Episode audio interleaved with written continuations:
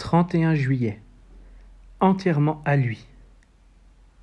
Il faut que la patience accomplisse parfaitement son œuvre, afin que vous soyez parfaits et accomplis, sans faillir en rien.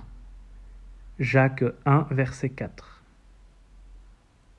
Sur le plan moral et spirituel, beaucoup d'entre nous sont bien dans l'ensemble, mais négligents sur un point particulier. Cela ne vient pas précisément du péché, mais plutôt des traces de notre ancienne vie. Or, être négligent est une offense au Saint-Esprit. Il ne devrait y avoir dans notre vie aucun laisser-aller, ni dans la façon dont nous mangeons et buvons, ni dans notre manière d'adorer Dieu. Non seulement nous devons avoir à l'égard de Dieu l'attitude intérieure qui convient, mais l'expression extérieure de notre piété doit être irréprochable. Dieu ne laissera rien passer. Il voit tous les détails. Cent fois s'il le faut, il reviendra sur notre point faible. Il ne se lasse jamais jusqu'à ce que nous ayons compris la leçon, car il nous veut accomplis.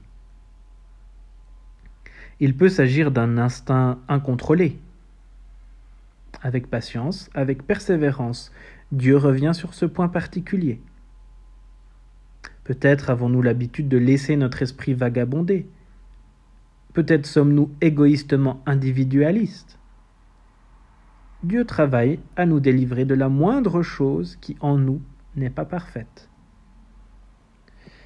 Après avoir contemplé les merveilles de la rédemption, nos cœurs sont pleins d'amour pour Dieu la, manière merveilleuse dont il a travaillé en nous, nous prouve que dans l'ensemble, nous sommes en règle avec lui.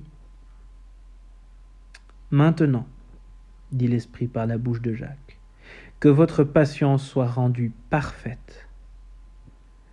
Attention au laisser-aller qui nous fait dire Oh, ça peut aller.